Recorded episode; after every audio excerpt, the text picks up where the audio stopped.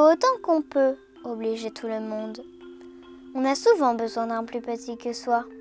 De cette vérité, deux fables feront foi, tant la chose en preuve abonde. Entre les pattes d'un lion, un rat sorti de terre assez à l'étourdi. Le roi des animaux, en cette occasion, montra ce qu'il était et lui donna la vie. Ce bienfait ne fut pas perdu. Quelqu'un aurait-il jamais cru qu'un lion d'un rat eût affaire?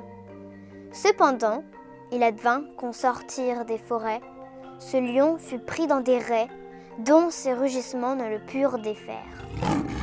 Rat accourut et fit tant par ses dents qu'une maille rongée emporta tout l'ouvrage. Patience et longueur de temps font plus que force ni que rage. Le lion et le rat de Jean de La Fontaine.